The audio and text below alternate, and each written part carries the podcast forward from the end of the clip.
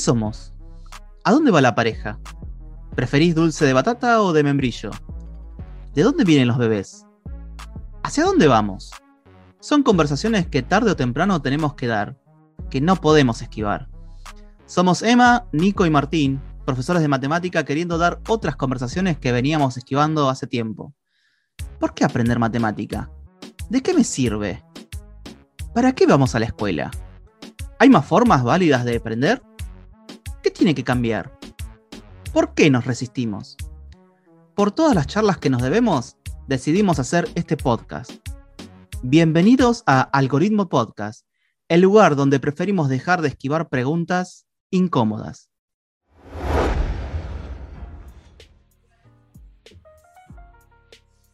Buenas, buenas a todos y a todas. Eh, bueno, no voy a cansar de decirme siempre eh, que agradecemos, pero un montonazo que nos, eh, que nos escuchen, que nos sigan por las redes sociales, que nos, también nos etiqueten. Me encanta que cuando las personas nos etiquetan, tipo, ah, buenísimo. Ah, qué bueno es. Eso es lindo. Eso es lindo porque, este, como decís, ah, mirá, nos están escuchando encima, también repercute en el compartir, en que otras personas también escuchen este contenido, eh, que lo hacemos sinceramente con mucho amor, con mucho cariño, con, mucho, con mucho tiempo de, antelación, porque quiero decirles que estos eh, vamos haciéndolo en el tiempo que tenemos, en el tiempo docente, ¿no? En el tiempo que tenemos un huequito, hacemos un huequito, pum, y, y traemos a invitados e invitadas, porque nada, hoy en particular quizás es algo distinto, no sé, no sé si distinto, pero es algo que nos, que nos gusta también en, en algoritmo de traer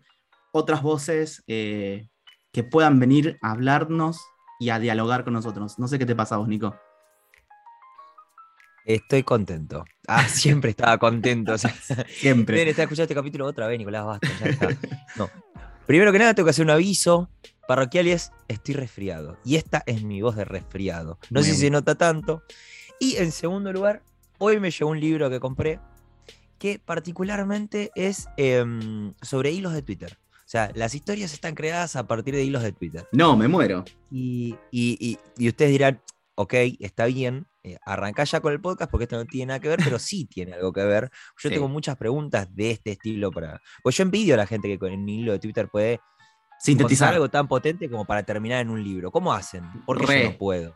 Re. Y en, línea con lo que decís vos, eh, yo también tipo salgo un, un aviso de eh, un libro mm, que, rara vez que encima me lo mostraste vos, leí solamente, el, abrí el libro tipo cual si fuera una Biblia y dije, a ver, ¿con qué me va a sorprender? Leí dos, hojas del tercer capítulo porque no lo abrí en la primera parte y dije, este tiene que estar muy bueno. Eh, se llama La lista de prioridades de Menage, que me parece espectacular, es de un, docente eh, en particular que eh, eh, hay algo que no se habla mucho, que me gusta en, esto, en este caso, que es de la muerte. Pero la muerte de, una, de un docente. Entonces, como bueno, ¿cómo, cómo transitar la muerte? Ahí es raro, es autobiográfico también, es como medio, medio, medio que uno se hace referencia, pero también es cómo lo pasamos esto en la escuela. Que sería interesante también en algún episodio hablar sobre esto. ¿Por qué no? Porque hay algo que no se, está callando, ¿no? Como el tabú de, entre tantas cosas.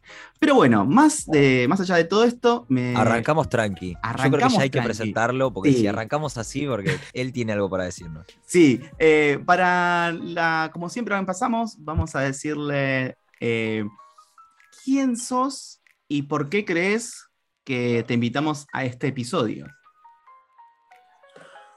Bueno, qué pregunta más difícil. Porque a hablar bien de mí para dar una pauta de por qué me invitaron. Eh, ¿Qué pregunta? Para un profesor de literatura y escritor que le preguntes quién sos, es una pregunta filosófica. O sea, esto pues para rato, para rato, para rato. Te puedo responder en primer lugar cuál es mi nombre. Perfecto. Bien. Bien. Julián Díaz, me conocen popularmente como Julián Cron, que es mi seudónimo de escritor, eh, y que también popularicé en otros, en otros ámbitos. ¿Y por qué caí acá? ¿Por qué me invitaron? Tengo el lujo, el honor de que me hayan invitado. Eh, el año pasado tuve la, la oportunidad, la dicha de quedar eh, entre los seis finalistas a nivel nacional de un concurso de docentes, docentes que inspiran, que me abrió muchas puertas, por suerte, eh, y supongo que por eso me invitaron. Porque no sé, trascendí de alguna forma. No sé si más, ahora quiero saberlo, ahora me quedé con la duda. ¿Por qué otras cosas me invitaron? Ah. la, primera pregunta que tengo, a, veces pecamos de. Eh, eh, le decíamos a Julián que antes de. a los invitados no los investigamos tanto. Si tenemos algo tenemos algunas razones, o sea, decimos, bueno, de esto podemos hablar, pues no, mira, este que pasa por la calle, lo invitamos a ver de qué puede hablar, pero no lo investigamos tanto. Algo que sabemos es que haces, bueno, vos mismo lo dijiste, eh, participaste de este premio de docentes que inspiran y em, por algo te reconocieron. ¿Qué haces? Para que la gente sepa y ahí empezar a preguntar a partir de eso. ¿Qué es lo que vos haces en el aula que te llevó a que te reconozcan? Bien, eh, Trabajo mucho la literatura y la literatura también volcada a la escritura. ¿no? Creo que a veces como docentes pensamos que solamente somos transmisores de información y también estamos construyendo el conocimiento. Al momento de construir el conocimiento, está bueno, o lo que me parece a mí como docente interesante, es registrar eso que surge en las clases. Entonces, a partir de ahí, comenzamos a eh, los contenidos teóricos, transformarlos en producciones artísticas y en algunos colegios donde yo trabajé, terminamos haciendo antologías estudiantiles. Me pareció re interesante que los adolescentes tengan la oportunidad de salir del secundario con un libro publicado bajo el brazo. Quizás como un sueño frustrado, ¿no? Eh, que lo pude hacer realidad de grande pero dije, ¿por qué no darles la oportunidad? ¿Por qué seguimos pensando que eh, los adolescentes son el mañana y no son el presente? ¿no? Que su voz importa ahora. Las cosas que les pasa y los moviliza, los movilizan ahora. Bueno, todo eso, transformarlo en un libro. Y bueno, ese, ese trabajito, esa antología que hicimos con una escuela, fue la que me permitió llegar a la final de este concurso Docentes que Inspiran. Me encanta, me encanta esto de. me, quedo con esto de darle voz a los estudiantes, ¿no? Que, a veces eh, pasa muy desapercibido en, muchos espacios curriculares, digo. Eh, ¿Qué lugar le damos a, los y las estudiantes para que, para que puedan tomar poder en su voz? Digo, ¿no? Como es algo de lo, de lo, de lo más complejo quizás, porque uno como que predispone como, no, bueno, primero el contenido de lo que tengo que dar y bueno, después vemos, y no, pasamos a otro tema y bueno, pero está bueno que la... Eh, y también tomo esto que hablaste, no, de las oportunidades. ¿Qué oportunidades damos? Y que eh, también me voy a mi bibliografía escolar, ¿no? ¿Qué oportunidades tuve? Eh, a veces suena como a, a, privilegio, ¿no? Como tener una oportunidad de decir, bueno, ok, eh, puede hacer, creo que la satisfacción que habrán tenido tus estudiantes en ese entonces de, digo, está materializándose esos que están contando, que en realidad es su propia voz, eh, me parece algo de lo más, eh, de lo más lindo, dignificado, ¿no? Como, y que torna cierto significado. mucho más poderoso de lo que uno, uno puede pensar, digo, como docente, digo, hasta dónde llegamos nosotros con, con la docencia. No sé qué te pasó en ese momento. Sí, tal cual. Eh, bueno, algo que vos también mencionaste, esto de pensar la propia biografía. Creo que es algo que tenemos que tener en cuenta los docentes eh, al momento de pensar alguna actividad o algún proyecto, ¿no? Pensarnos a nosotros primeros. Creo que de nuestras tareas o de proyectos tenemos que ser nosotros nuestros primeros estudiantes. ¿Cómo resolveríamos esto? A mí me interesa lo que estoy proponiendo, porque me, me pasa quizás con la literatura eh, la literatura de currículum, ¿no? de lo que viene del diseño, que no la doy porque no me interesa, o sea, si a mí mismo me aburre lo que tengo que dar, ¿cómo hago para darle que sea atractivo? Entonces siempre trato de ir por otro camino que sea interesante eh, y sobre todo, algo que vos dijiste, ¿no? A veces estamos como muy apurados en dar un contenido, en terminarlo, en que quede perfecta la planificación. Y algo que me dijo una vez una colega amiga todo lo que sucede en el aula conviene y todo es la clase. Si un estudiante comienza a llorar porque un compañero, no sé, lo molestó y de repente se genera un debate sobre bullying, eso también es la clase. No es una distracción de la clase. Entonces, aprovechar cada una de las oportunidades que se nos da, que se nos presenta, porque por suerte tenemos un trabajo muy dinámico, no sabemos lo que nos vamos a encontrar al día siguiente en el aula, y aprovechar eso y con eso trabajar. Observar y trabajar. Me dio una satisfacción tremenda al momento de leer las voces de los estudiantes, porque sé lo que les generó a ellos. Sé cómo les cambió, sé cómo hasta el día de hoy lo recuerdan y, dicen orgullosos, ah, yo salí del secundario y publiqué un libro. Quizás se llevaron cinco materias, pero no importa. Publicaron un libro y están contentos. Re.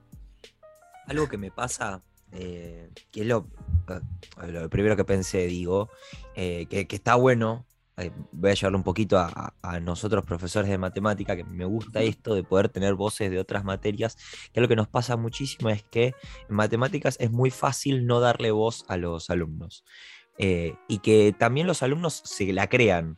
Eh, me ha pasado de, las primeras clases de este año decir, eh, todos podemos pensar y todos podemos pensar matemáticamente hablando.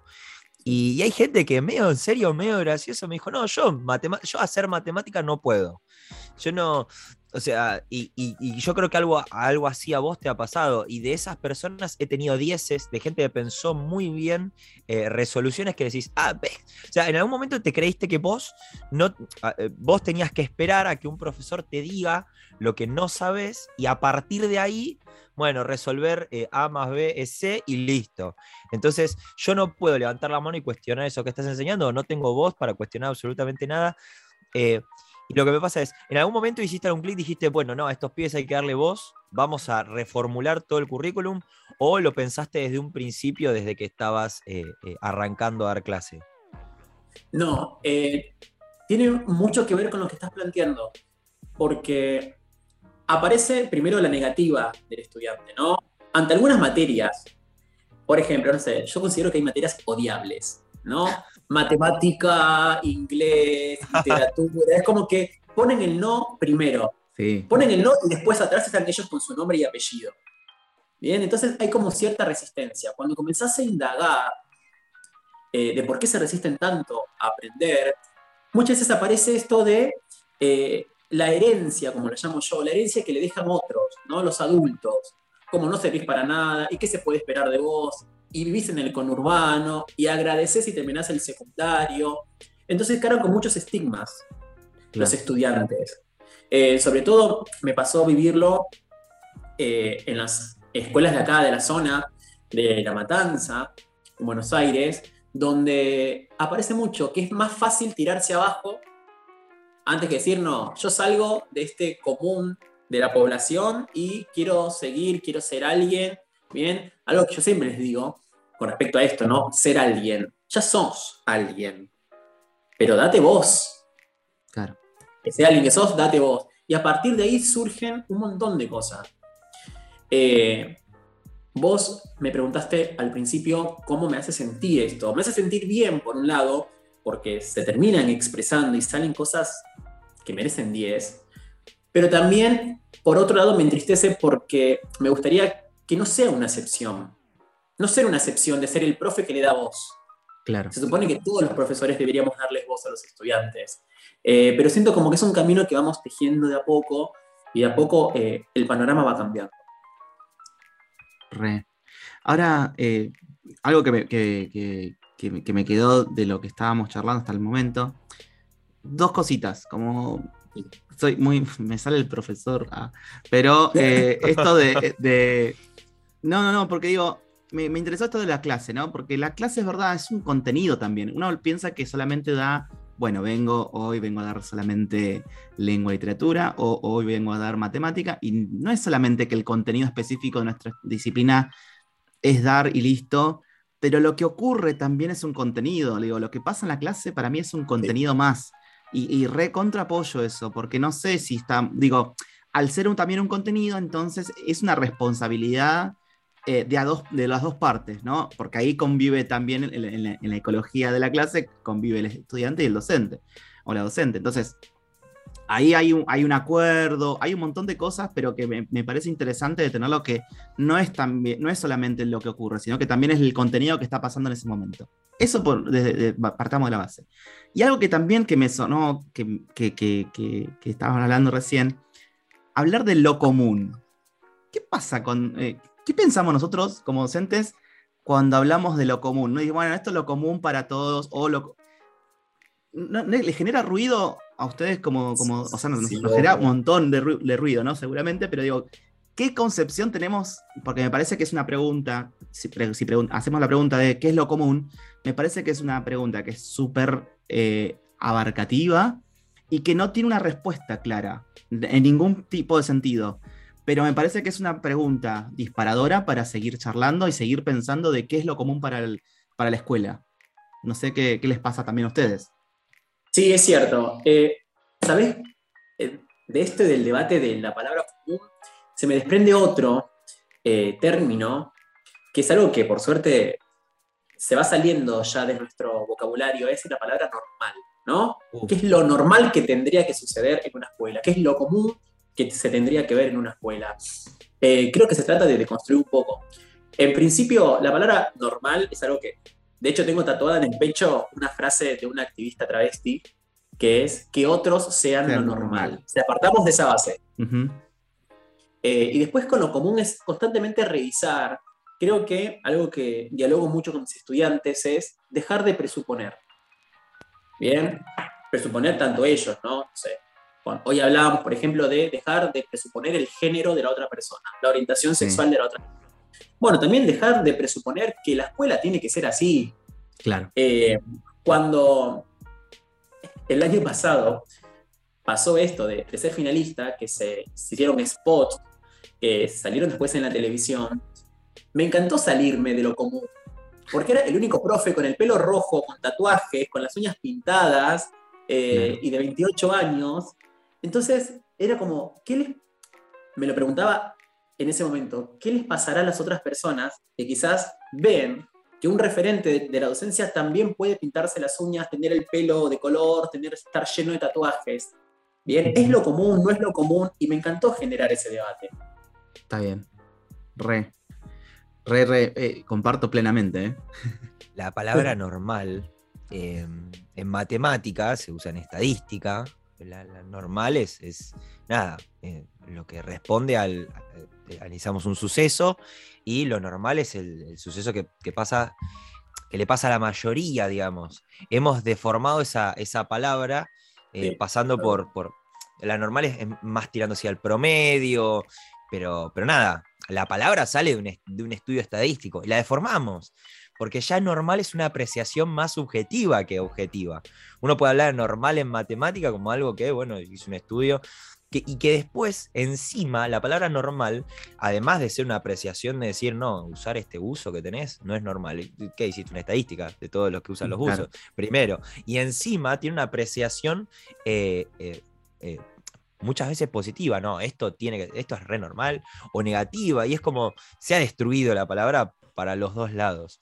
Em, me, pasa mucho eso que decís de salir de, esa norma, justamente, y que está bueno que la norma sea la no norma. Eh, que sería lo más divertido, aceptar la diversidad y punto. Em, y que está bueno esto, me pasó hace poquito, em, que, claro, mis alumnos descubrieron que tengo Instagram de repente. Y me empezaron a seguir en Instagram.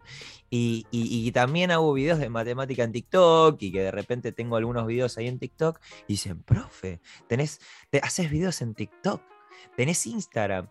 Y soy un ser humano como ustedes. Y si hay otros profesores que no tienen Instagram, buenísimos. Y hay profesores que prefieren tener el Instagram privado también. Yo tengo el Instagram así, subo mis fotos con mis hermanos en la cancha o hago videos sobre eh, la cantidad de números que tiene Pi. Y, y, sentí que eso, y que pasó con eso que de repente soy un ser humano. Ah, mira, el profesor no es un robot, ¿me entendés? Es eso, ah, tiene Instagram y hace videos de TikTok. De repente quizás hay un acercamiento de humanizar al docente, decir, che, eh, el docente puede ser así y eh, justamente esto de no tiene que cumplir con una norma de distancia, de no tatuajes, de pelo peinadito para el costado, camisa y cero redes sociales, porque del profesor no tenemos que saber nada más que lo que tiene para darnos adentro del aula. Eh, me encanta esa primera conclusión. Sí.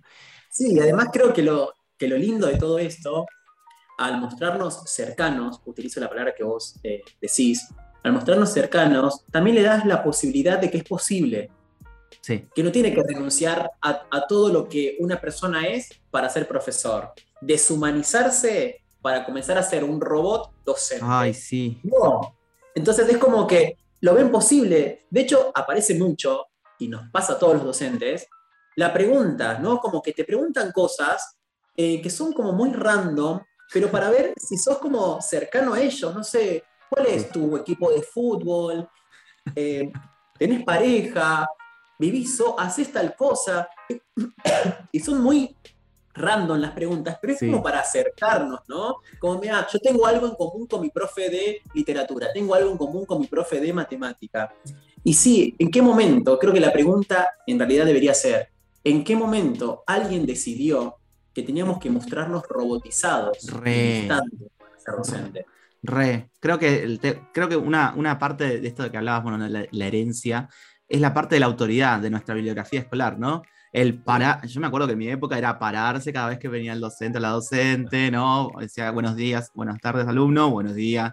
Y vos decís, bueno, y después eso fue como también yendo, y después, bueno, hubo una, dilución de la, de la, de la autoridad. Eh, la autoridad ya pasa por otro lado, digo, eh, se, va se va desdibujando y se va construyendo también eh, junto a los estudiantes.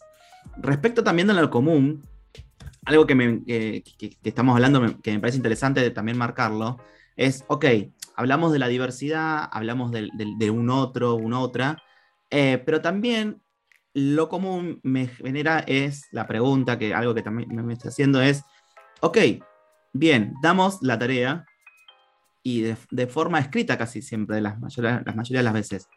¿Vamos a aceptar que siempre va a ser así? Digo, ¿por qué no dar otro tipo de formato a nuestras clases? Digo, a la presentación, porque ahí sí es atender a la diversidad. Digo, porque pensamos que la diversidad solamente es, ok, existen unos, unos otros y unas otras, ¿no? Existen, bueno, es como dividir, como si fuera el, dividir, ¿no? Dividimos por género, dividimos por, por quién puede y no puede. es, es, como rarísimo, como uno se hace como bipolar en ese sentido. Pero atender también a la diversidad desde la parte del contenido, en este caso de los formatos, me parece interesante de pensarlo como, bueno, ok, ¿cómo podemos hacer? Por ejemplo, podemos hacer que el contenido, sea el contenido en matemáticas sea un meme y yo pueda evaluar a partir de un meme, digo, eh, suena loco, porque decís, no, pará, estos se van, se van a ir para otro lado. Y quizás no, quizás hay personas que tienen facilidad con el, eh, con el humor, eh, con la parte gráfica, visual, hay otras personas que quizás en vez de hacer eso pueden hacer canciones, pueden hacer directamente audios. Digo, hay, creo que tenemos que darle otras oportunidades. Ahí volvemos a lo mismo del principio, ¿no? Oportunidades para que puedan, eh, no sé si lucir, pero sí mostrar lo que aprendieron. Porque también es eso, uno cuando pide una, una, tarea, una consigna, lo que sea, es como, ok, a ver, ¿cómo estoy, cómo, cómo entendió esta persona lo que yo di? Digo, si yo no puedo interpretarlo, bueno, ok, veré cómo lo puedo llevar, porque quizás o hay un concepto erróneo, lo que sea, pero también hay otras formas de evaluar, digo, de, pensar cómo pueden mostrar lo que aprendieron. Hay que, creo que hay que otro, otro tipo de posibilidades. Sí, ¿sabes qué? Lo primero que se me vino a la cabeza cuando planteaste esta situación, Paulo Freire, es un gran referente, ¿no? en nuestra educación, que él comentaba un episodio de Cartas a quien pretende enseñar, de que había un chico que quizás eh, lo tildaban como que era malo en las matemáticas, eh, que era rebelde, que no hacía la tarea, que no copiaba, y de repente salía y te podía calcular, creo que no, sé si era una cometa, un barrilete, a qué, a qué altura estaba, a qué altura tenía que ponerlo, porque la dirección del viento, entonces podía generar y razonar todo un cálculo matemático en su cabeza, y quizás no lo podías plasmar después en una hoja, y era el mal alumno, y era excelente alumno, porque razonaba en la matemática, ¿bien? Entonces, lo que vos traes es esto, ¿no? Como replantearnos qué es la clase, en definitiva. Creo que desde mi, desde mi rama se da a partir de algo que vengo deconstruyendo durante mucho tiempo y que igual sigue siendo bastante pesado, es el tema de la carpeta, ¿no? Quedamos por sentado que si la carpeta está abultada, repleta de hojas, que ya no da más, es, sos un buen docente. Claro. Quizás te la pasaste todas las clases dictando, dictando, dictando, y sos un buen docente. Y quizás si hoy tuvieron la clase y no copiaron nada, es como que el profesor no dio la clase. Es como que medimos en cuanto a la cantidad de hojas que copiamos. Eso también es como para Sí. construirnos, ¿no? Porque la clase muchas veces queda de forma oral Sí. y el que no va se pierde esa, ese debate rico en opiniones, en diversi- diversidad de miradas, que después no se recupera y eso también es la clase. Entonces, adhiero muchísimo a lo que estás planteando, porque es así. Son creo que la- las nuevas cuestiones que nos deberíamos replantear todos los. Re. ¿Qué? ¿Ya terminó? No, tranqui, hay una segunda parte. Pero ahora eh, tómate unos mates, relájate, resolvé eso pendiente que tenés, reflexioná sobre lo que acabas de escuchar, charlarlo con colegas, amigues, y si podés, seguirnos en nuestras redes, Algoritmo Podcast en Instagram y Facebook. Por nuestra parte, nos estamos escuchando.